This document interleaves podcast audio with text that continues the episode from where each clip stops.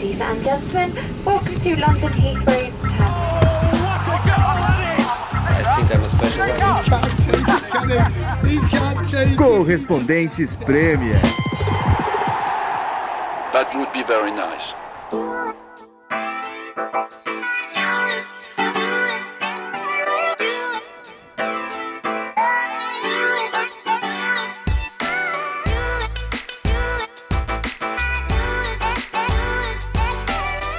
Alô, amigos do Correspondentes Premier, bem-vindos de volta. Falamos direto do isolamento aqui na Inglaterra. João Castelo Branco, Ulisses Neto, Nathalie Gedra e Renato Senise. O mundo está meio maluco, mas eu acho que ainda tem espaço para falar um pouco de futebol, né, galera? Saudades da Premier League, saudades da vida normal, né? Quero saber como que vocês estão aí do outro lado. Primeiro Nathalie Senise, aí em West Hampstead, tudo tranquilo? Tudo tranquilo, a paz prevalece na residência por enquanto, né? Estamos superando bem essa, essa quarentena. É, lógico que ainda é cedo, né? Pelo visto Não vai vamos demorar um pouco pra acabar, mas por Calma. enquanto sobrevivemos bem. Vocês viram que os É, divórcios é em. Wuhan dispararam, né? Pois é, então, já sabemos disso, né? Por isso, respeitando os limites aqui um do outro, né? Tá tudo tranquilo aqui, a gente não se fala faz cinco dias, tá tudo certo. E, e- e aí do seu lado, Ulisses, sobrevivendo também? Aqui tudo tranquilo também, tudo certo, né? Estamos é, é, respeitando bastante as ordens do governo para ficar em casa. Só saio rapidinho para ir no supermercado uma vez a cada quatro, cinco dias e volto para casa. É assim que está sendo a, a rotina na, na minha residência. É, eu também. Só saio pra pegar as filhas e tal. Paquera só virtual. Olha lá, A, paquerando, a, tô de sacanagem, porque a galera sacaneou muito quando eu. Sacaneou, eu, né? eu- né, minha, gíria dos anos 80. É que eu saí, da Ingla- eu saí do Brasil em 89 e ainda falo algumas coisas de, de quando eu saí de lá, né? Fazer o Não, quê? eu entendo. Tô velho mesmo. Mas é, você tá fazendo aquela história que, que a gente discutiu, de você só dar, só dar match com, com mulheres acima de 60 anos e pedir pra elas ficarem em casa, não? E homens também, não sei, não? Ah, não, eu deixo essa pra você, Ulisses. Mas eu Você comecei. tem a- uma missão social como representante solteiro do grupo, pô. Não, mas peraí, eu tô. Eu, eu entrei como voluntário aqui num dos grupos do bairro, né? E eles Aham. me deram a, a tarefa de ligar pra uma senhora todo dia. é, Ah, a Sarah, pra ver se ela tá tudo bem, porque ela tava se sentindo um pouco sozinha e meio com medo e tal. E vou fazer compras pra ela de vez em quando. Ela, ela me liga, ou eu ligo pra ela, já falei com ela duas vezes. Só que eu acho que ela, ela falou que já não precisa, não precisa ligar todo dia, não. Acho, não sei se ela não gostou de mim. Assustei a Sarah. Boa, boa impressão, Já boa, primeira impressão. Ela falou, "Calma, vai com calma, vai com calma. Não precisa ligar todo dia, não, tá tranquilo. Até a senhora que estava sofrendo no isolamento falou pro João, não, obrigado, todo melhor- dia não. É melhor ficar isolada do que falar todo dia com o João. Antes só. Que fase, né, Pô, cara? João, aí você aí você complica, hein, meu? Que fase, cara. Bom, mas vamos, vamos tocar o barco aqui, senão eu vou me complicar, né? É, e aqui na Inglaterra, a notícia do dia dessa segunda-feira, né? A gente tá gravando numa segunda-feira, é a história do Jack Grealish, né? Do, do Aston Villa. Que papelão, hein? O cara vai lá, participa de um vídeo com vários jogadores falando fiquem em casa, cuidem do NHS, é, to- toda essa campanha. E daí, na noite de sábado para domingo, na verdade, domingo às 10 da manhã, a polícia é, de West Midlands, né, da, da região lá de Birmingham, foi acionada, é, porque um carro, uma Range Rover, teria batido, não, bateu, né, na verdade, isso é fato, em dois carros estacionados, e o dono dessa Range Rover seria o Jack Grealish, ele tava no, no local, inclusive, é, usando um moletom, e daí ele deixou os dados dele com segurança que estava lá perto e voltou é, para casa dele a pé. E o- a cereja do bolo, que foi muito explorada pelos tabloides principalmente, é que ele estaria, e daí foi algo que foi divulgado pelos tabloides mais, é, que ele estaria na- no sábado à noite na festa, numa festa na casa de um amigo dele, que também é, é ex-jogador do Aston Villa, inclusive. É, então, que papelão, né? É, O Jack Grealish já tem essa fama de bad boy aí. Aí ele vai lá e, e me manda essa. O cara não só sai, quebra o isolamento, quebra o, o- o isolamento social e, e pra ir pra uma festa e bate o carro. Ele quebra uma regra do governo, não Uma é? é, exatamente. não- não é mais uma solicitação. O governo já deixou bem claro, só sai de casa pra comprar medicamento, pra ir no mercado e uma vez por dia pra fazer exercício. Ele vai lá pra uma festa depois de publicar um vídeo pedindo pra todo mundo ficar em casa. Como a Nathalie falou, já é um bad boy, já tem essa fama, já, já, já não é um cara muito bem visto, apesar de jogar muito, né? Tá fazendo uma grande temporada. E aí vai lá e dá uma dessas. Ainda mais com o futebol parado, é, é tudo que os tabloides ingleses precisavam, né? Uma história como essa. É, pois é. Bom, enfim. Inclusive, ele está sendo investigado já pela polícia. A polícia abriu uma investigação investigação. para apurar melhor o que aconteceu.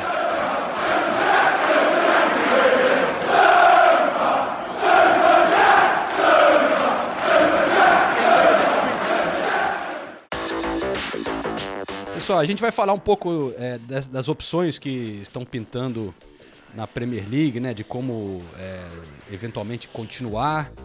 É, temos também uma matéria que eu preparei aqui sobre a história de um, de um jogador do Manchester City que virou folclore com a torcida. É, e, e também quero falar com o Renato Senise. Vou começar com, com essa, hein? Que eu tava lendo aqui. Declaração do Harry Ah. Kane, hein? Declaração forte do Harry Kane. Ele fez um live no Instagram, como o mundo inteiro tá fazendo, né? Com o Jamie Redknapp. E, e ele preocupou a torcida do Tottenham, né, Sinise?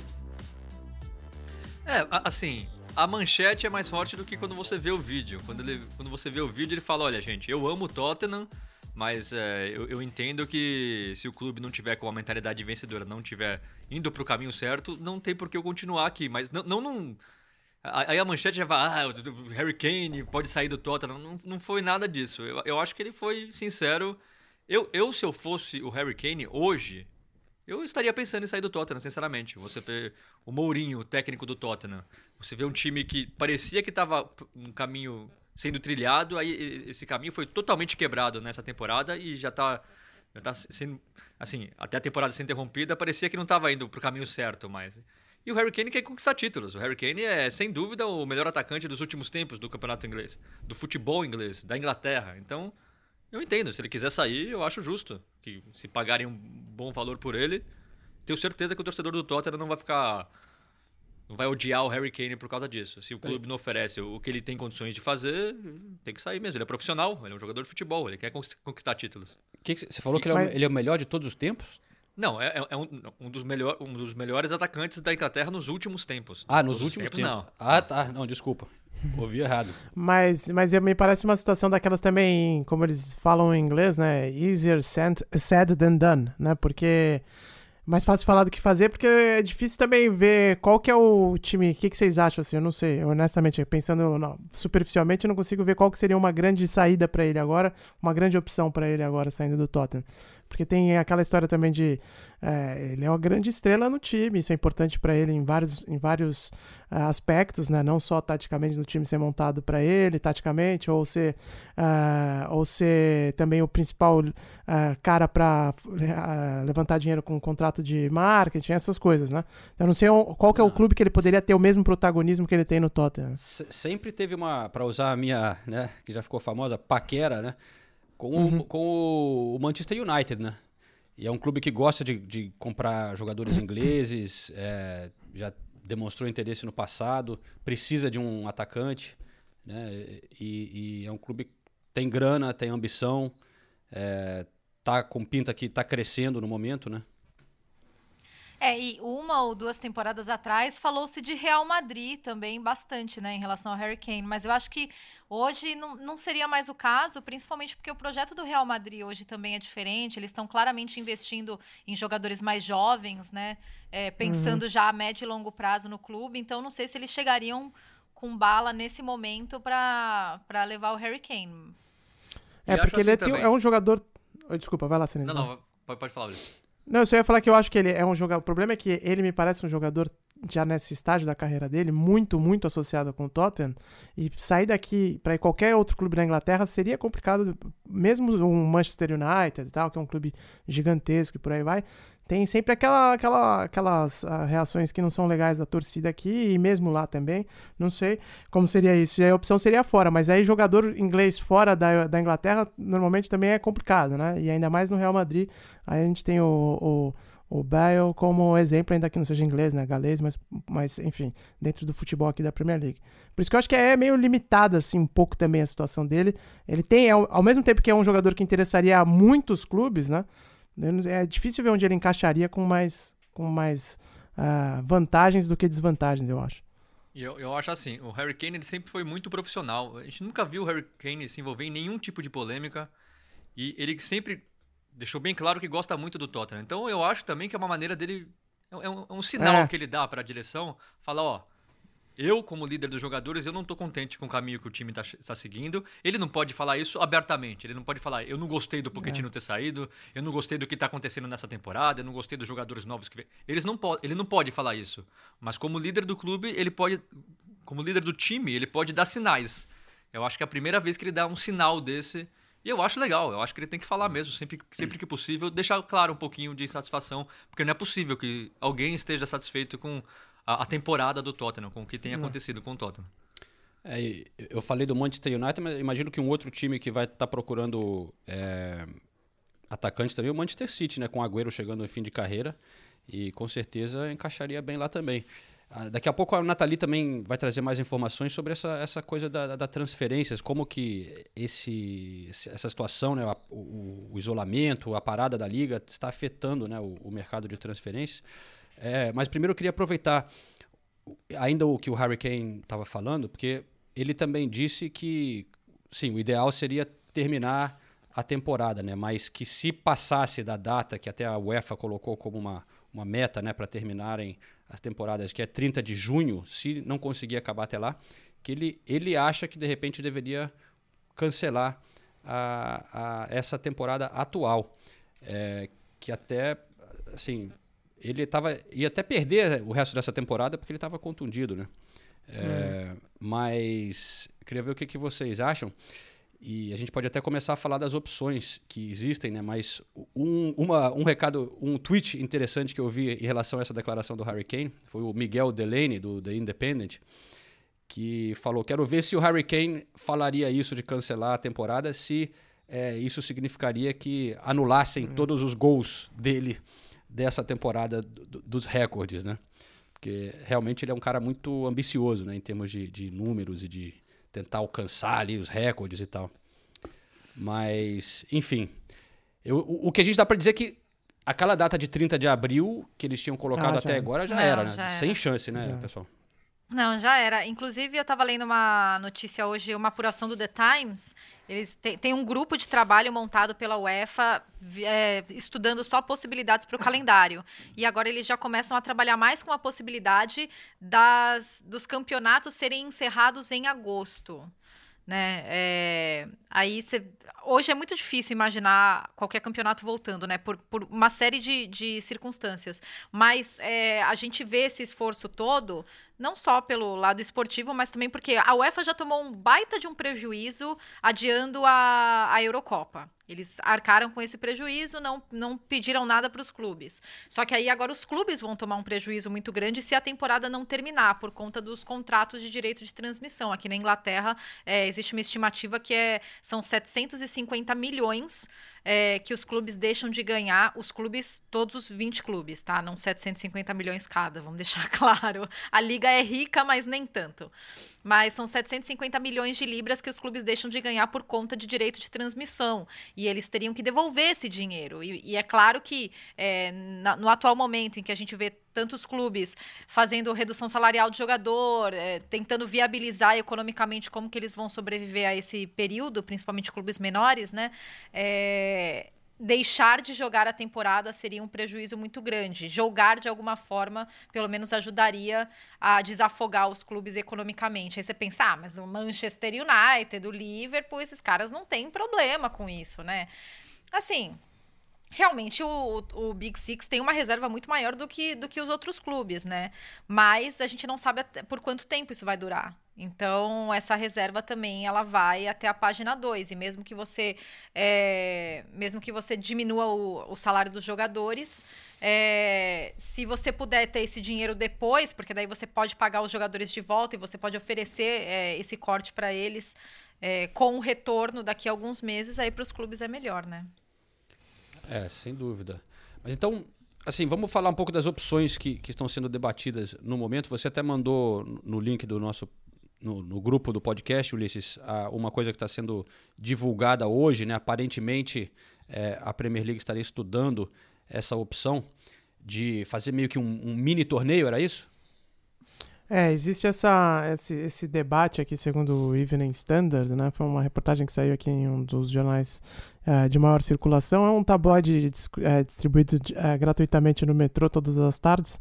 É, nem sei se. Acho que agora não deve estar sendo distribuído, né? Porque ninguém está andando de metrô. Mas de qualquer forma, continua online e eles, eles é, falavam sobre essa opção que está sendo discutida aqui na Inglaterra de fazer um mega torneio, é, mega evento, melhor dizendo, né? É, voltado para televisão, porque a expectativa do próprio governo aqui é que a, o, o, confinamento ou a, a, restrição de circulação de pessoas vai demorar bastante tempo ainda. Né? É, ontem até falaram, a, a chefe da equipe médica do governo chegou a dizer que essas medidas de restrição, que a vida não vai voltar ao normal no Reino Unido uh, antes de seis meses, né? não deve, provavelmente, né? porque eles também não sabem ao certo. Mas a expectativa é essa, que ainda demore bastante tempo. Então eles estão vendo quais são as opções e esse evento para televisão reuniria os clubes uh, para jogarem essas 10 ou 9 partidas restantes em, em, hotéis, em, em, locais que eles pudessem ficar confinados, né, só os jogadores, equipe médica, e aí fazer, faria um jogo que é voltado para televisão mesmo, né, não, vai ter, não vai ter torcida de jeito nenhum. E aí seria um torneio ali rápido com vários jogos ao mesmo, no mesmo dia, né? para tentar acabar a, a, a, temporada e não ter que cancelar uh, o torneio inteiro. Agora, essa é uma opção. É evidente que está é, sendo estudada, outras alternativas estão sendo estudadas. A UEFA vai fazer mais uma reunião com os clubes nessa semana para atualizar o que está sendo discutido né, em relação ao final da, da temporada. E existem muitos contras né, a essa, essa possibilidade de fazer um torneio uh, específico para televisão, até uma questão médica, porque se os clubes estão jogando, né, se os times vão jogar, precisa ter staff médico, uh, precisa, uh, que poderia estar sendo utilizado nos hospitais, né?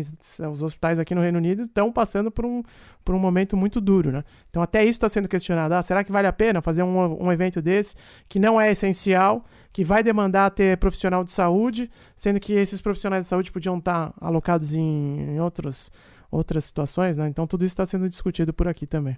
Mas eu acho que tudo isso é, são hipóteses, né? Uma ideia levando em conta é. que, sei lá, em julho, seja que, que talvez fosse, é, que as coisas tenham melhorado, né? Que as condições dos hospitais, do, do sim, jeito que sim. as coisas estão agora, é inviável, não dá nem para pensar, né? Eles estão só pensando em opções para o futuro.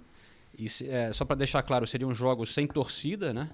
É, uhum. E aí os, os times ficam em bases, como se fosse uma Copa do Mundo, ali em isolamento, que aí todo mundo sabe, todo mundo é testado, fica em, em quarentena mais ou menos e, e, vai só para o jogo, todos numa região pequena.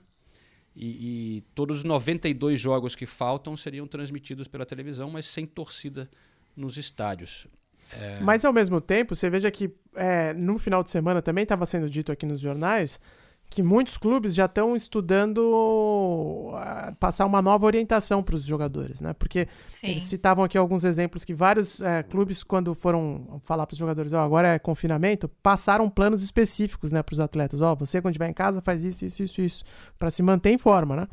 E agora com a perspectiva de que não vai voltar tão cedo, né? É, talvez não valha a pena manter os caras treinando também, né? Então é, tá tudo aberto na, na realidade. O que a gente está discutindo aqui são as possibilidades que têm aparecido, mas ainda não, não tem uma diretriz certa do que vai acontecer, né? É, parece que essa vai ser a recomendação, é, né, Nathalie, de, de possivelmente a Premier League recomendar de, dos.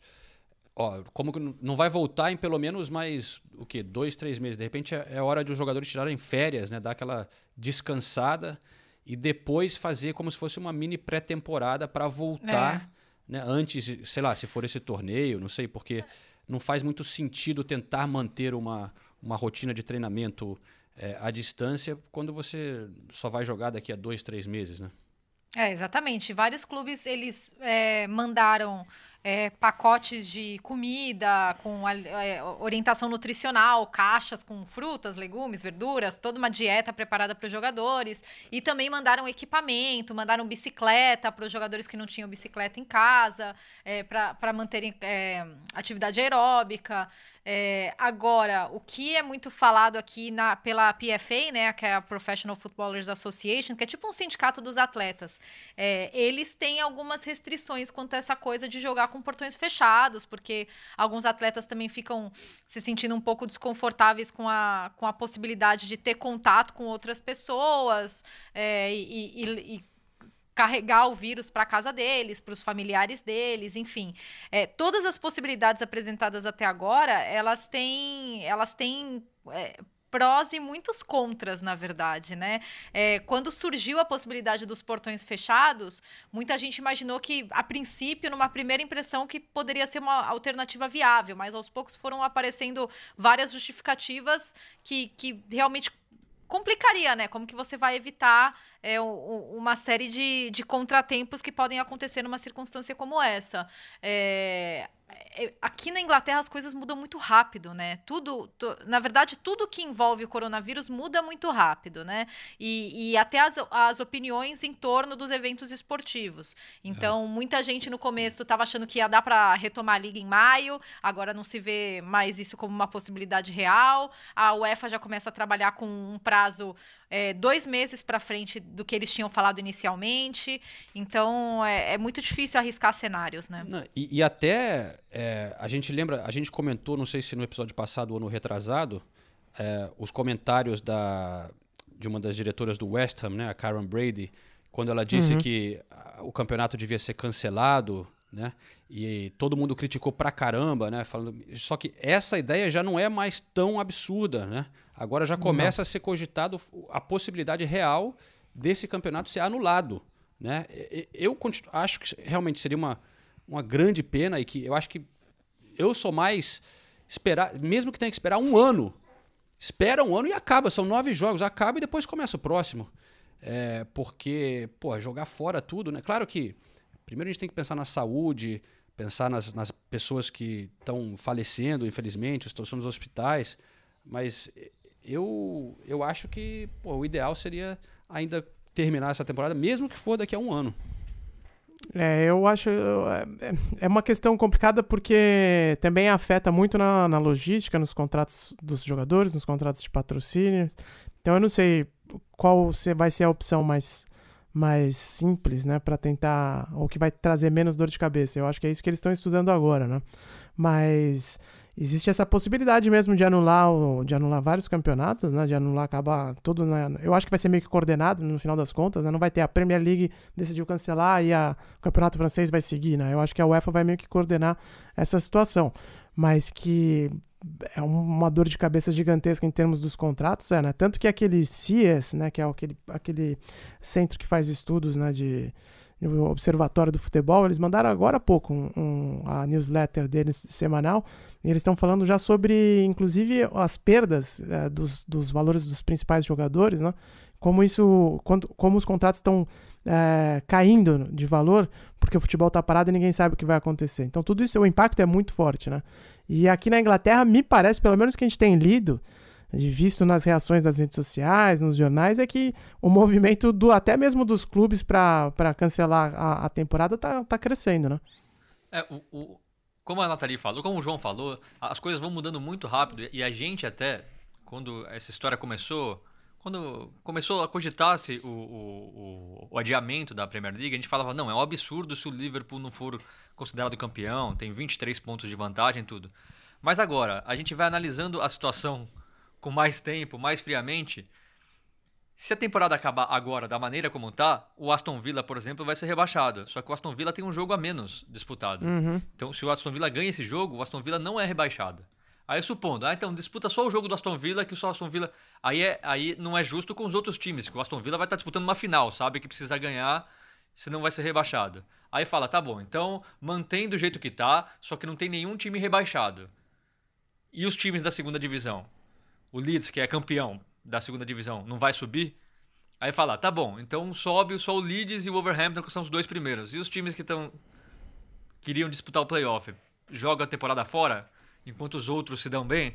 Então, assim, Uhum. é o que a gente tá falando semana após semana. É uma, é uma situação muito complicada. Eu, eu concordo com o João. Eu faria de tudo, de tudo possível pra terminar a temporada. Tudo, tudo. Até pra ser justo com todos os participantes. Só que aí a Euro ficou pra 2021. Como é que você vai colocar um final de temporada mais a temporada do ano que vem, sendo que agora tem uma competição europeia e a, e a, e a Copa América também, e a Olimpíada também, no meio do, do- do calendário. Então, E tem, tem que encaixar a Champions também, né? tem que Nessa- encaixar Tem que- Champions e a Exato. Europa. Só pode começar League. depois de definir quem que classificou para Champions, né? E se, É. e se cancelar tudo, como é que quem classifica para a próxima Champions? É, é um que é o quebra problema. é um Então, quebra-cabeça. É, e, e eu falei tudo isso pra. Eu não sou a favor ainda, ainda do cancelamento da temporada, mas uma, uma ideia que todo mundo considerava absurda um mês atrás, hoje Já Assim, parece. né? não é tão absurdo porque, querendo ou não, talvez seja. É até loucura falar isso, mas talvez seja o mais justo a fazer, porque não tem ninguém beneficiado, ninguém, ninguém prejudicado, mantém. Só que aí você perde uma temporada inteira. Então, de novo, é muito difícil. Só que, só para explicar por que, que o cancelamento, que, que antigamente era rejeitado por 95% das pessoas aqui na Inglaterra, hoje já ganha bastante adesão justamente por esse nó que se formou. Ninguém sabe o que fazer para ser mais justo com todo mundo, né? Eu acho que no final das contas, como envolve é, coisas, questões subjetivas, né, como paixão e tal, e, e amor e torcida e por aí vai, e também coisas bastante objetivas como os contratos dos jogadores, os contratos de patrocínio, é, o dinheiro que rola. No final das contas, a decisão vai ter que ser técnica, como tudo que envolve o coronavírus, né? Eu acho que a- os clubes e a UEFA vão olhar os números, vão olhar as planilhas e falar: ó, não dá pra continuar com a, temporada no ano que vem por causa disso, disso, disso. Ou dá por causa disso. No fim, a gente vai ter que aceitar a decisão que eles tomarem. Não é muito no papo, não é muito no ah, a gente acha que deveria fazer isso, deveria fazer aquilo, porque eles vão ter que fazer, vai ter que ser uma decisão técnica mesmo, né? É, levando tudo em consideração e chegar a um consenso entre, entre eh, os dirigentes ali do futebol que a gente nem tem acesso, a gente não sabe questão legal, questão financeira, questão de patrocínio. Isso só quem vão saber são eles lá envolvidos diretamente, né? E a gente vai- A, a, a Nathalie andou apurando, né, Nathalie, um pouco mais sobre a questão do- dos contratos, né? O que, que, que você pode trazer pra gente? É, na verdade, eu estou preparando uma matéria para o site, para espn.com.br, ela vai para o ar amanhã, inclusive, sobre mercado de transferências, como, na verdade, o coronavírus e a pandemia vão afetar o mercado de transferências. A gente vivia um, um momento de- do mercado de transferências absurdo, né? Com cifras absurdos, muita procura, é, tava, tudo chegou a, a números estratosféricos, né? E agora pela primeira vez, e daí eu falei com um especialista, o Jean Batista Rossi, ele é um cara que estuda mercado de transferências, ele é um acadêmico, ele faz parte de grupos de estudos relacionados a, a isso, e, e ele apontou algumas coisas interessantes. Primeiro ele falou, poxa, a gente, o, o, o mercado do futebol, ele nunca viveu um momento de queda, mesmo quando, quando a gente passou por, por crises econômicas, como, a, como é, a Europa atravessou em 2008, é, isso não, não, não foi um- um- uma situação em que a gente viveu um- uma queda tão grande. E agora, pela primeira vez, o mercado tem que lidar com isso. Então, assim, primeiro falando em questão de, de recuperação. Eu perguntei para ele mais ou menos é, quanto tempo ele acha que o, que o mercado vai ter que se, se- vai ter para se recuperar disso. E ele falou: olha, eu acho que por por volta de 3, 4 anos, viu? Porque o mercado ele é todo conectado. Então, a gente teve esse boom do mercado porque novos mercados no futebol foram surgindo. China, Estados Unidos, e tudo isso ajudou a inflacionar e, e aumentar os números e das transferências e os valores das transferências. Então, para que todo o mercado se recupere, é um movimento global, não é só o mercado europeu, apesar da- da- das principais cifras estarem aqui, os principais jogadores estarem aqui.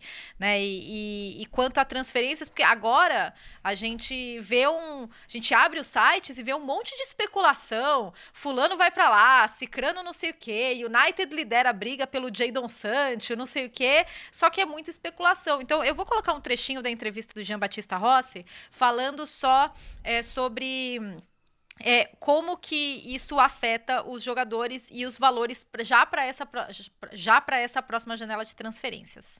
Sure. Com certeza, todo mundo está perdendo poder de barganha em termos de dinheiro, mas em termos de procura. Os que estão perdendo menos são as superestrelas. Os mais jovens vão perder ainda menos. Jogadores que, digamos, estavam crescendo nesse período, eles vão ser muito afetados. E o outro problema é como lidamos com o tempo do contrato. O contrato está contando ou não? Porque a barganha também é pelo tempo do contrato. Temos dois elementos: o talento, que é discutível, você pode discordar, mas com o tempo de contrato, não. Bom, tá aí o Jean Batista e um- uma última uma última questão, né, que eu fiz pra ele foi sobre grandes contratações, né? Poxa, se as superestrelas não estão perdendo tanto po- poder de barganha, então a gente pode esperar grandes contratações, porque a gente não sabe qual a situação financeira que os clubes vão ter, né? Aí ele falou, olha, eu acho que realmente os clubes, eles muitos clubes vão ter que se contentar em assim, segurar os jogadores que eles têm e, e não ter essas, esse mercado aquecido por algum tempo é, e, os, e os jogadores também vão ter que se contentar com contratos menores. É claro que você pode ter uma ou outra grande contratação por grandes clubes, mas até um clube, é, talvez ele espere uma próxima janela de transferências, porque a gente não sabe qual o tamanho da próxima temporada. Se a próxima temporada for menor, ele vai falar, pô, eu vou gastar toda essa grana agora, nesse momento, sendo que eu posso, por uma temporada que vai ser menor, sendo que eu posso esperar mais alguns meses, as coisas estabilizarem, daí eu ir lá, eu vou lá e, e vou e compro esse jogador e gasto essa grana, entendeu? Então, vai ser um mercado de transferências completamente atípico. É, realmente vai ser difícil ver, saber como que os clubes estarão, né? é, financeiramente depois dessa, confusão É. toda. Tudo indica uma crise econômica é, mundial em todos os setores, né? Da, da economia, né? Dá pra gente traçar um paralelo com o mercado imobiliário aqui na Inglaterra, por exemplo, que é algo né, que faz muito parte da, da cultura britânica, comprar e vender imóvel e tal, né? E é óbvio que faz parte da cultura de todos os lugares, mas aqui é bem forte isso, né? A, a questão da, da, do mercado imobiliário. E o que estão falando nesse momento é que a crise econômica vai vir, é evidente, né? Já está na cara, porque tudo parou. Mas, é, por no mercado imobiliário especificamente, os preços eles estão imaginando que devem cair, pelo que eu estava lendo aqui dos especialistas. A Bloomberg fez uma matéria muito boa sobre isso, a BBC também, ah, que os preços devem cair mais ou menos 10%. Quando essa crise acabar, se ela durar esse tempo que estão falando entre 3 e 6, me- três e 6 meses. Por quê? Ah, não é uma crise de mercado, não é uma crise de dinheiro, não é que estava faltando dinheiro. O- os compradores existem, os vendedores existem, só que todo mundo parou, congelou. Né? Então, os preços vão cair um pouco, porque tem que seguir a economia, né? mas ainda tem gente querendo comprar, ainda tem banco querendo emprestar e por aí vai. Então, não, é muito diferente do que aconteceu de 2008, em 2008 e 2009, né? quando os bancos pararam de emprestar dinheiro, quase quebraram e aí os, os imóveis caíram. No, no esquema do futebol, eu acho que é, mais, é bem parecido, porque as transações têm que acontecer, o dinheiro vai cair, os valores devem cair, porque ah, os contratos de patrocínio de televisão também vão cair, porque tem menos dinheiro na economia, né?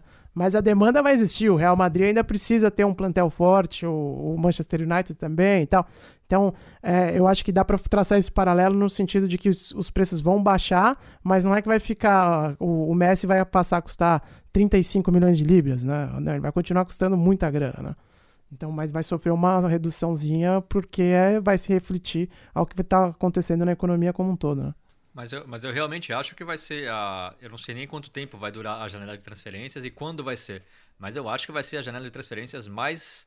com menos volume de negociação dos últimos 10, 15 anos. Porque, por, por mais que as grandes estrelas continuem valorizadas, mas o valor que os times vão conseguir por eles será menor. É, Por exemplo, o Pogba, todo mundo sabe que é sair do United. O United pagou 100 milhões de libras. Não vai conseguir nem 70 milhões de libras pelo Pogba. Então, para o United tomar a decisão de admitir esse prejuízo de 30 milhões pelo Pogba é difícil. Então, então eu, eu, eu acho que o número de negociações vai, vai, vai cair muito. E eu tô curioso para saber como vai- vão ser os valores dos ingressos para os torcedores. Porque os ingressos, principalmente aqui na Inglaterra, já eram extremamente caros. E agora, querendo ou não, os torcedores estarão, nesse primeiro momento, estarão com menos dinheiro. É inevitável, todo mundo está sofrendo com a crise. E os clubes, ao mesmo tempo, querem, vão querer ganhar mais dinheiro para recuperar o prejuízo que eles tiveram nesses dois, três meses parados. Eu quero saber qual vai ser a postura dos clubes. Se eles vão manter o valor, se eles vão aumentar o valor para recuperar esse dinheiro, se eles vão diminuir o valor para pensando no torcedor. Eu, tô curioso para ver o que vai acontecer. É. E é a principal fonte de renda deles também, que é a televisão, né? É, contrato de televisão. Você imagina a situação em que a Sky é, tá tendo que investir muito em jornalismo, por exemplo, tá tendo que é, investir muito em infraestrutura para manter internet para as pessoas. A mesma coisa do, da BT, que não tem jornalismo, mas tem uma estrutura é, gigantesca de, de internet e tal. E eles estão tendo que segurar a onda com menos renda, né? Então eles também não vão pagar, não vão querer ficar pagando a mesma coisa. Pode ter certeza que vai ter renegociação de contratos também. E já tinha atingido, né? Era uma coisa que já vinha sendo falada aqui na Inglaterra, que os contratos de televisão já tinham meio que atingido o pico, né? O teto, melhor dizendo. É, no, dificilmente eles subiriam mais do que eles já estavam. E já estava sentindo isso nas últimas negociações. Então agora, quando voltar, como é você acha que a, as, as, emissoras também não vão tentar renegociar? É, tudo isso vai acontecer com certeza, ainda mais se a temporada for mais curta, se não terminar a temporada. Tem muita coisa aí, muitas variáveis aí né, no meio, né? Então, é, é por isso até que eu falei do valor do ingresso, porque para mim parece claro que o valor de tudo vai diminuir. De, É. de- de direito de transmissão, de, de compra de direitos para transmitir o campeonato. Todo mundo vai gastar menos e todo mundo vai receber menos. Uhum. Eu quero ver se isso vai ser. é, é, se, o, se o valor do ingle- do ingresso vai ser afetado por isso. Porque, teoricamente, se tudo diminui de valor, o ingresso também teria que diminuir de valor. Mas a gente sabe que não é assim que funciona. Talvez até aumente esse valor do ingresso para recuperar esse dinheiro. Então eu, eu quero saber como vai ser a postura dos clubes quando essa crise passar. É, justamente sobre isso que você está falando, é, o Ancelotti deu uma declaração sobre isso, né, que, que repercutiu bastante. Ele falou, é, ele falou exatamente isso, que a, a- os direitos de TV vão, vão ser mais baratos, os jogadores e os treinadores vão ganhar menos, os tickets, os ingressos vão custar menos porque as pessoas vão ter menos dinheiro.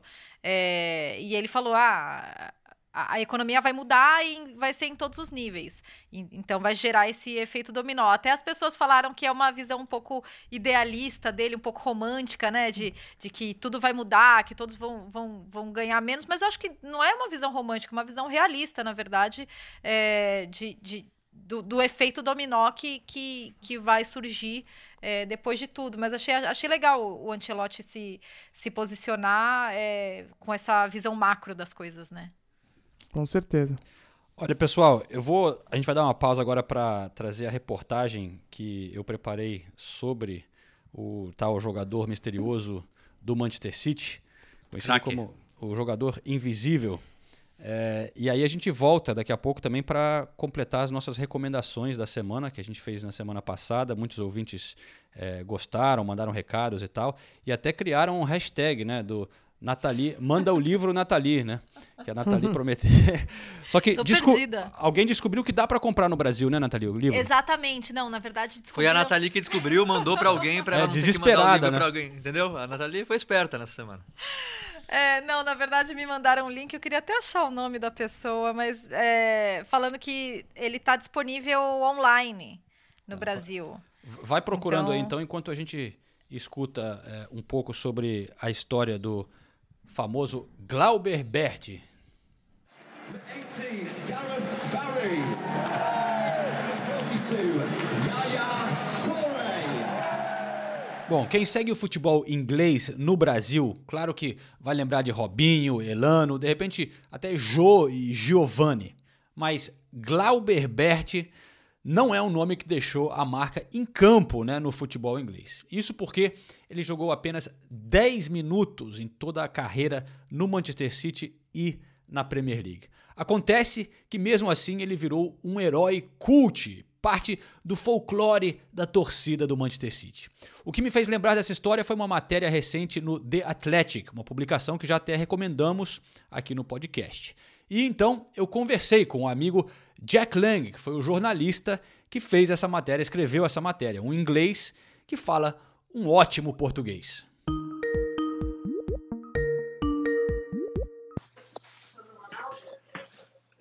E aí, João? Beleza, Jack?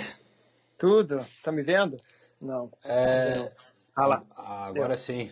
Bom, então estou falando com o Jack Lang, que escreveu essa matéria para o The Athletic com o Glauber, o Glauber Bert. É, o Jack é, fala português porque ele é casado com uma brasileira e você pode encontrar o Jack no Twitter, no arroba Jack Lang. É isso mesmo, Jack? Exatamente, João. Legal. Você está tá casado com uma brasileira há quanto tempo? Casamos em 2014, pouco depois da, da Copa no Brasil. E Jack, essa história do Glauber Bert é sensacional, né? É, eu já conhecia, mas a sua reportagem me fez relembrar e você teve a oportunidade de conversar com o Glauber, né? É, primeiro, o, o que, que te chamou a atenção é, sobre essa história para você querer é, recontar né, essa história? Por que, que você acha legal essa história? Então, é, é uma história de. Não é uma história de sucesso, sabe? Não é alguém que, que arrebentou aqui, nada disso. É um cara que, que jogou pouquinhos minutos, que realmente. Ah, quase não fez uma impressão, né? No campo. Mas nos corações dos, dos torcedores do City, ele realmente teve um, teve um impacto muito maior do que os, os minutos que jogou. Isso é uma história tipo, eu acho que é raro que normalmente quando a gente fala de ídolo, de, de, de o que, que a gente chama aqui de cult hero, é alguém que, que talvez, não sei, fez alguma lance, algum gol legal, apesar de não ter, tipo, talvez não ter sido titular. Mas o Glauber nem, nem um lance fez, nem marcou um gol. Eu acho que ele, ele só tocou na bola 13 vezes na, num ano no, no City, só, só, jogou nos últimos minutos do, do último jogo do, do, campeonato, mas mesmo assim ele é muito querido pela torcida do City. Então, para mim, esse, essa combinação de coisas faz uma história legal.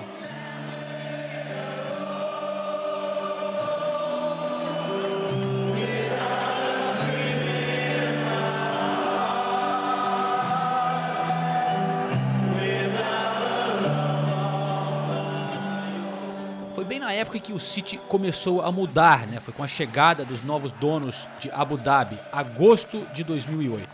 Elano já estava por lá e, junto com Zabaleta e Robinho, chegou o lateral esquerdo, que começou a carreira no Palmeiras e com 25 anos, vindo do Nuremberg na Alemanha, Glauber Bert. Uma contratação que, como eu disse, poucos no Brasil lembram, mas na época chegou como um novo brasileiro na Premier League.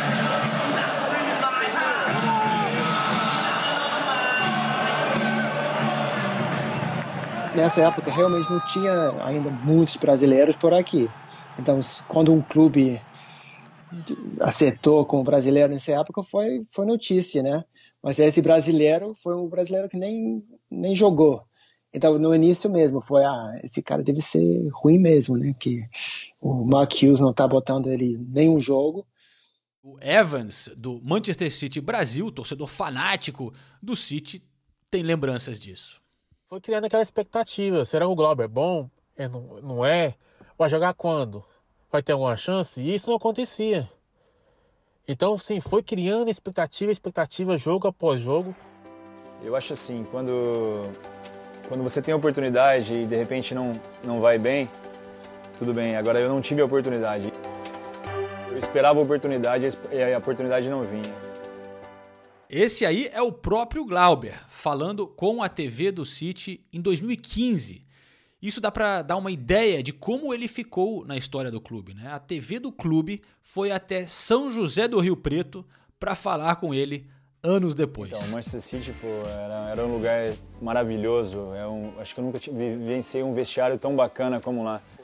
É, pessoal, todos amigos, pessoal, todo mundo brincando com todo mundo bem bacana, o pessoal se dava legal.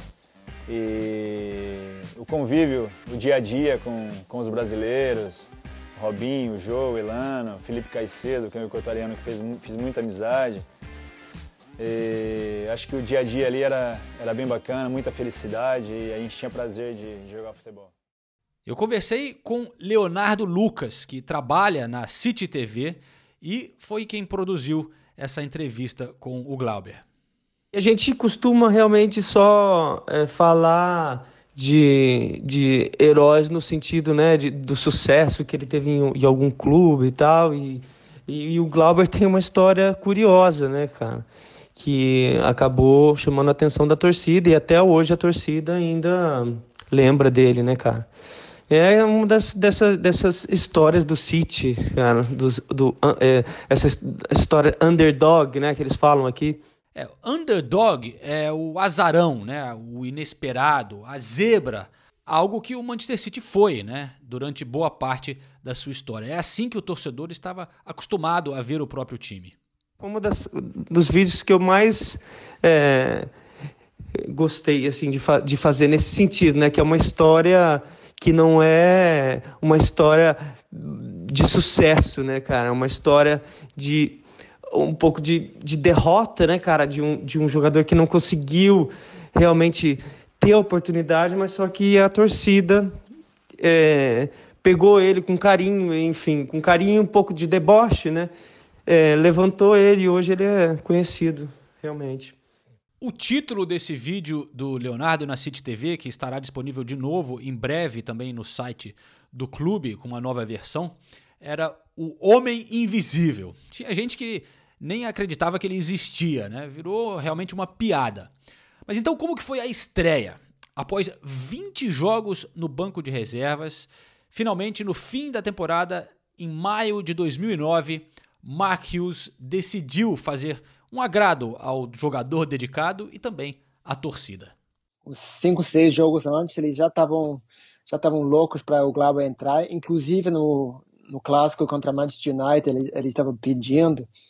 Então, eu acho que foi para ele que ele que ele explicou, foi uma coisa bem tipo emocional que que foi um ano bem difícil para ele. Qualquer jogador que quer jogar né? Ele não estava jogando ele ele já sabia que ia sair no final final do ano. E o fato que a torcida do City estava gritando o nome dele mostrando uh, esse esse amor para ele e depois que ele podia entrar mesmo mesmo só cinco seis minutos para curtir essa esse ambiente acho que tipo, o, o, fato, o, o, jeito que ele falou me mostrou que realmente isso ficou com ele, né, no coração dele.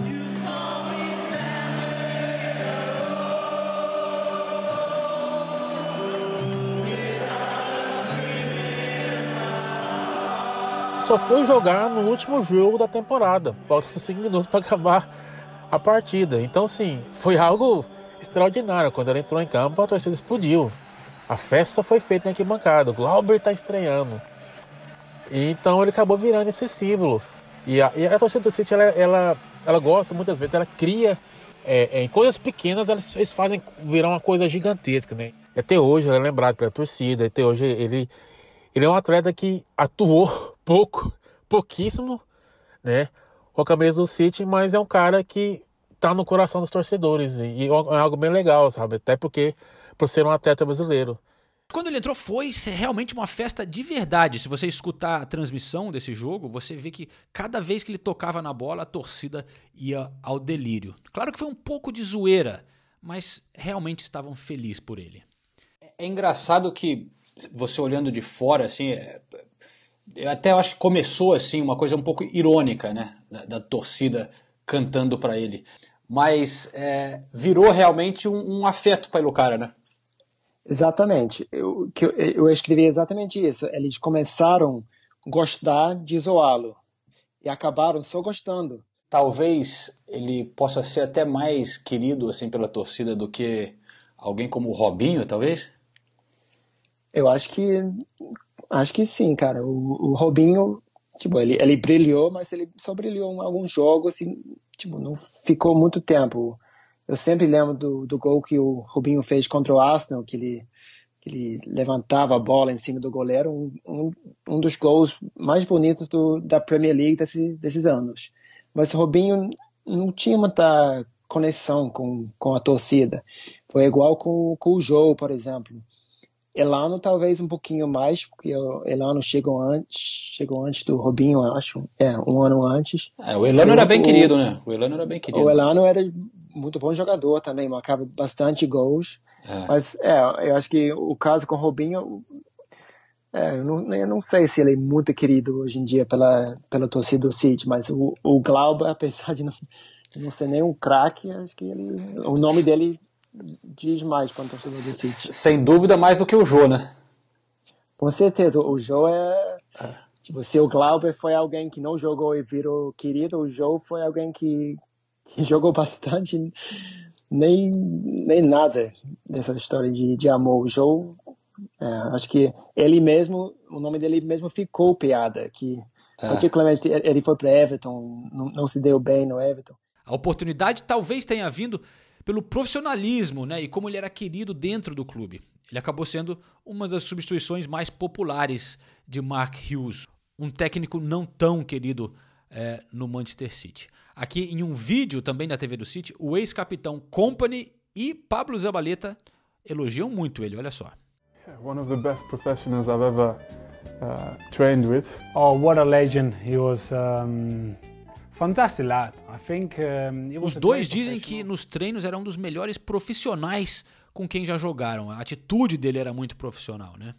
E Company ainda diz que ele era bem melhor do que muitos imaginavam. É, tinha um alto nível, mas que foi daquelas coisas acabou não tendo muita uh, chance. training, he was never letting the team down. He was always, you know, he was at the level that he needed to be. But you know, at the time, for so many reasons, it was um, very difficult for him to get in the squad.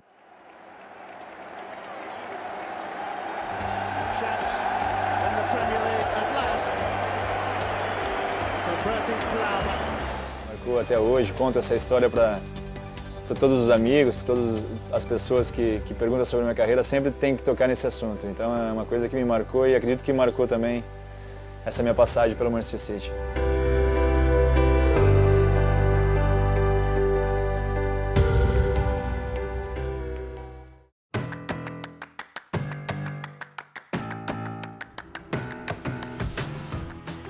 Aí obrigado para os companheiros que participaram dessa reportagem sobre o famoso Glauber Berti.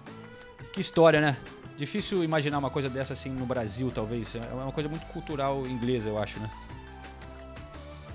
Não, é verdade. A história é muito curiosa, principalmente levando em consideração que é, já era um momento que já é, explodiam a contra, explodia a contratação de alguns brasileiros, né? Robinho, Elano, Jô, todos eles foram companheiros né, de equipe dele. E depois a gente teve tantos outros brasileiros, né? Mas no meio dessas. Robinho foi a contratação mais, mais estrelada, né? E no meio de todas essas contratações aconteceu essa história, né? Muito curioso. Eu tenho uma, eu tenho uma curiosidade, é uma besteira na verdade. O Glauber foi zagueiro do Palmeiras, né? Ele foi Isso. revelado lá pelo Palmeiras, tudo. É. E eu trabalhava na ESPN na época e o Palmeiras e a ESPN ficam perto um do outro, não é muito longe. E um dia eu tava voltando da ESPN de metrô e o Glauber tava no mesmo vagão que eu, dando autógrafo para alguns torcedores do Palmeiras. Ele tava começando no Palmeiras ainda, não era nenhuma estrela. Nunca foi, né? Mas ele tinha jogado, sei lá, uma, duas partidas, só que pegando o metrô e sendo reconhecido por alguns torcedores e dando autógrafo, eu achei engraçado. Eu nunca tinha visto um jogador, ele já era profissional na época, jogando pelo Palmeiras, de metrô, eu, eu achei legal. E, e ele, ele foi bem no Palmeiras, Sinise? Ah, ele foi, ele fez uma temporada boa, uma temporada boa, acho, mas também nunca, nunca, nunca explodiu. Como eu disse, ele sai, ele, eu não, eu não sei se ele passou a infância inteira nas categorias de base, mas ele foi revelado no Palmeiras, ele virou profissional no Palmeiras. Então, quando isso acontece, a torcida sempre tem um carinho a mais por ele. E na época o Palmeiras vivia enorme dificuldade em ter bons jogadores. Ele, ele nunca foi odiado pela torcida, ele até fe- fez, fez uma temporada boa até. Legal, show de bola. Então, Nathalie, você conseguiu achar o, seu- o cara que te salvou no Twitter? É, Muito obrigada, Gabriel Teobaldo, que achou o livro sugerido por mim, Behind the Curtain, na Amazon em formato digital, preço acessível, gente, 15 reais, tá? Ó. É, olha só, agora todos podem comprar sem levá-la à falência. Muito obrigada, Gabriel. Realmente É. eu já estava preocupada com isso, viu? Bom, Nathalie não terá que mandar o livro. Essa foi a recomendação da Nathalie na semana passada. E agora, então, temos é, mais recomendações aqui dos correspondentes para essa semana. É, quem vai começar essa, hein? Quer que eu comece? Começa aí porque eu, eu esqueci de ver se a minha recomendação tinha também em, em português e agora eu tô correndo atrás aqui do prejuízo. Já que a, a, a Nathalie levantou a bola. Tá. É, eu- e eu sei que o Renato roubou a minha indicação, então. Acabei de achar em- em no Brasil. Boa, minha recomendação tá, tá grande hoje. Show. Então eu, eu vou começar hoje nessa semana. é, semana passada eu recomendei uma série, né? Essa semana eu vou recomendar um livro também, até inspirado pelo livro da Nathalie. Eu, eu tava olhando alguns livros aqui e me deu vontade de ler esse daqui de novo. Eu acho que eu recomendei ele em um dos primeiros episódios até do, do Correspondentes Premier, mas como já são mais de 100, eu acho que dá para recomendar de novo, né? Tem uns três anos. É, é um livro que tem em português. Em português é Como o Futebol Explica o Mundo. Um olhar Hum. Ah, inesperado é- esse sobre é a globalização. É de Franklin Foer. É, e esse volume aqui que eu tenho é da editora Jorge Zahar Editor. E é um, cara, é um livro sobre futebol, mas também sobre muitas coisas. Um pouco como aquele que a Nathalie re- recomendou na semana passada. Um cara viajou pela Europa, eu acho que ele é americano, se eu não me engano. E são várias crônicas com. é, meio que falando da sociedade também e como o futebol é, está envolvido, por exemplo. é, tem um capítulo sobre os cartolas no Brasil, sobre os hooligans na Inglaterra, sobre a história do Tottenham e, e outros clubes com a, com a coisa de antissemitismo. Tem. é, Cara, tem capítulos muito interessantes. Eu, na verdade, eu não lembro todos os capítulos, que eu não faz muito tempo que eu, que eu não li, mas eu vou ler de novo e trarei mais informações. Mas é, é, um livro bem legal para quem gosta de futebol, mas também dessa coisa futebol fora do campo, né? É, o- tudo que o futebol representa para sociedades diferentes e como influencia é, o mundo. Eu ganhei Boa. esse livro de um amigo secreto em 2006. Eu, com aqueles amigos secretos que você pede, né? O que você quer. Ganhei no amigo secreto do Lance, quando eu trabalhava no Lance, em 2006. E até agora não leu o livro. Idiota. eu li sim. Sacanagem, entregando assim. Vai. Pô, eu vou indicar, eu vou indicar. eu- eu- na, na, na semana passada, eu, eu- minha indicação não foi de campeonato inglês, nem de Inglaterra, então eu vou indicar uma série que tá na Amazon, se eu não me engano, não é isso? Série não. É uma série não, um documentário. Documentário, tá na que tá na Amazon, que é o Maker's Dream do Steven Gerrard. E é, é muito, muito legal a gente ver o peso que o Gerrard ca- carregou nas costas durante anos e anos no Liverpool. É, como ele se cobrava por uma Premier League e acabou escorregando, como que isso afeta a vida dele até hoje, como ele teve momentos difíceis com os torcedores do Liverpool que chegaram a queimar camisas dele quando estava praticamente certo que ele iria para o Chelsea. Como o José Mourinho consegue mexer com a cabeça de todos os jogadores, mesmo os jogadores que não fazem parte do elenco dele. Então, mostra desde o início dele no Liverpool, o primeiro gol dele. É, é- é muito legal a- a- o documentário, vale a pena. Make Us Dream. Cara, sabe Quem, quem tava com você que sugeriu a gente ver esse documentário? Não lembro, faz tempo. Idiota. Você sabe que esse documentário sobre o Gerrard, se você olhar no final ali do documentário, você vai ver meu nome ali na, nos créditos. É, foi o cara que dirigiu o, o documentário. É, eu meio que conhecia ele através de amigos e ele conseguiu, ele descobriu que eu estava em Istambul né, em 2005 e ele veio me procurar para saber se eu teria alguma imagem, alguma coisa é, diferente é, dessa época. E por acaso eu achei numa caixa as fitas antigas, né? Eu gravava naquela, acho que era Sony Z1 na época, não sei, gravava em fita Beta. Não, aquelas Não, mini pequenininhas. DV. Mini A mini DV, DV. mini DV. É, é. E, cara, eu tinha umas caixas ainda e eu tinha guar- guardado. Eu lembro de Istambul, foi uma viagem incrível que eu fiz com o Playhound para essa cobertura. E achei umas, algumas fitas, né? E, e aí ele deu um jeito de ir na minha casa com uma máquina para poder. que tocava essas fitas né, antigas, que eu não tinha mais como ver. É, e, cara, e tinha umas imagens incríveis lá de Istambul, a torcida do Liverpool, do jogo, da torcida do Liverpool, que cantou no intervalo You Never Walk Alone, quando estava perdendo de 3 a 0 do- da véspera, do- do- das imagens do, treino das duas equipes, né, o Milan e o Liverpool, a- ali no estádio em Istambul. Eu, eu lembro de uma imagem do Ancelotti na beira do campo fumando um cigarro, umas coisas assim dife- bem né, diferentes. E, e- e tem o Gerrard comemorando no final. Eu acho que ele me viu em uma das imagens oficiais. Eu tô no campo ali filmando na hora que, que os caras vêm comemorar com a torcida. É, então eu contribuí umas imagens aí de Istambul.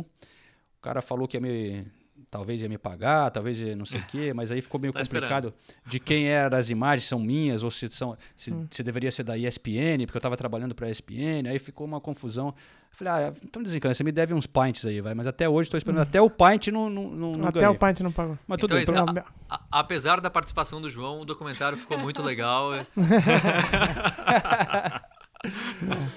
Mas tá Bom, lá. a, a minha recomendação, ela não é diretamente ligada a futebol, mas Lá tem vem, tudo a ver com... lá vem, hein? Não, não. Não, é o eu, vou, eu vou começar a indicar This Is Us aqui, hein? Vou começar a indicar séries, se é Não, na verdade, a minha, a minha recomendação é um livro que se chama Breve História de Sete Assassinatos, é, aí no Brasil, né? O título em inglês, A Brief History of Seven Killings. Foi escrita pelo Marlon James, que é- foi um livro que fez muito sucesso o recentemente aqui jamaicano? na... É, o jamaicano. Aham. Fez muito sucesso aqui na Inglaterra recentemente, inclusive ganhou o, o então chamado Man Booker Prize, né, o Booker Prize, na época ainda era patrocinado pela, pela MAM, em 2015. E esse é um público, esse é um prêmio de literatura muito importante, né? Toda vez que, que vai sair o anúncio aqui na Inglaterra, é, é uma- os jornais falam a respeito e todo mundo vai, corre para comprar o livro e por aí vai. E aí eu, inclusive, comprei em 2015 por causa disso, porque li no, no, no jornal que ele tinha ganhado. E ele. Eu vou até pegar aqui o resumo da, da, da editora, que aí fica com mais qualidade para narrar o livro, né? Então, falo- con- contando a história é o seguinte: que em 3 de dezembro de 1976, às vésperas das eleições na Jamaica, e dois dias antes de Bob Marley realizar o show Smile Jamaica para aliviar as tensões políticas em Kingston, sete homens não identificados invadiram a casa do cantor com metralhadoras em punho. O ataque feriu Marley, a esposa e o empresário, entre várias outras pessoas. Poucas informações oficiais foram divulgadas sobre os atiradores, no entanto, muitos boatos circularam a respeito do destino deles. Então esse livro ele pega e mistura ficção com realidade, né? E ele conta essas histórias eh, no entorno do assassin... da tentativa de assassinato do Bob Marley, que de fato aconteceu em 76, e o, o jeito que ele escre- descreve cada história, de que ele faz cria as linhas de, de narração, né? Eh, narrativas, melhor dizendo, eh, é uma, eh, são bem peculiares. É um escritor muito interessante e o estilo dele aqui ficou bem marcado com essa obra. Então vale a pena vocês darem uma olhada. A relação com o futebol é que o Bob Marley né, era um grande fã de futebol, embora jamaicano, né? A Jamaica nunca tenha tido tradição no esporte, mas o Bob Marley era um cara que adorava futebol. E tem algumas curiosidades para fazer essa relação com o livro. Vocês sabem quem era o, qual era o time de coração do Bob Marley, não? Arsenal. Por favor, João. não vão nem chutar? Brasil. Porra. Santos Futebol Clube, pô. tem até- tem- tem- tem a foto tem dele, foto, né? né? Exatamente. Tem a foto lendária dele jogando futebol na casa do Chico Buarque. Imagina isso, hein? E, e você jogar futebol com Chico Buarque e, e Bob Marley no mesmo campo, né? E o, e o Bob Marley era tão aficionado por futebol que na época dele, um dos jogadores, um dos jogadores, principais jogadores eh, de futebol da, da, da Jamaica, né, era o, esqueci aqui o nome dele, deixa eu achar aqui, Alan Cole, Alan Cole, que jogou aí no Brasil, jogou no Náutico, inclusive. entendeu? E aí ele gostava tanto desse cara de futebol e tal, que ele falava que ele queria jogar, cantar. O Bob Marley dizia que ele, o sonho dele era cantar como o Alan Cole jogava futebol. E aí no, no, no ano de 76, ele convidou o Cole para ser o manager da turnê dele mundial, o Bob Marley. Sendo que o cara era jogador de futebol, o cara não entendia nada Só de pra bater uma bola com ele de repente. Só pra estar ali no rolê. E o Alan Cole, inclusive, é um dos autores da música War do, do Bob Marley, né? Que é uma das mais conhecidas dele. Então vocês vejam qual o tamanho da relação do Bob Marley com, com a bola. Por isso eu tô recomendando esse livro, que é o, o- A Breve História de Sete Assassinatos, do Marlon, Marlon James. E, E, só um adendo, a filha dele foi a patrona, né? Foi a que ressuscitou a seleção feminina da Jamaica, que disputou a Copa do Mundo pela primeira vez no ano passado. Então a, a relação passa para a próxima geração também. Isso, a Fundação Bob Marley é diretamente envolvida. Eu fiz um vídeo com a Tini Asher, que é, que é jogadora da seleção jamaicana, e ela falou muito sobre isso, sobre a relação do Bob Marley com, com o futebol e com a revitalização né, da Fundação Bob Marley da- do futebol feminino lá na Jamaica. E vem cá, ele, se eu não me engano, ele morreu por um câncer que começou por um machucado no dedo do pé. Depois, É, de, jogar, e- no- depois de jogar bola, não foi isso? É, e ele se recusou a tratar, É. e aí acabou crescendo E Virou- acabou morrendo.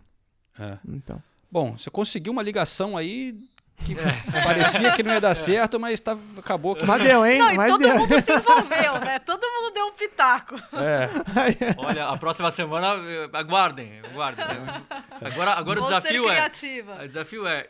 Encontre o livro que tem menos a ver com futebol, mas consiga fazer uma Mas relação para justificar a sua indicação. Eu, eu vou, minha indicação é bem mais modesta, tá? E é bem mais simples. É porque foi algo que eu descobri nesse final de semana. É um episódio do Chaves jogando futebol americano. Na vila ali. O filme do Pelé.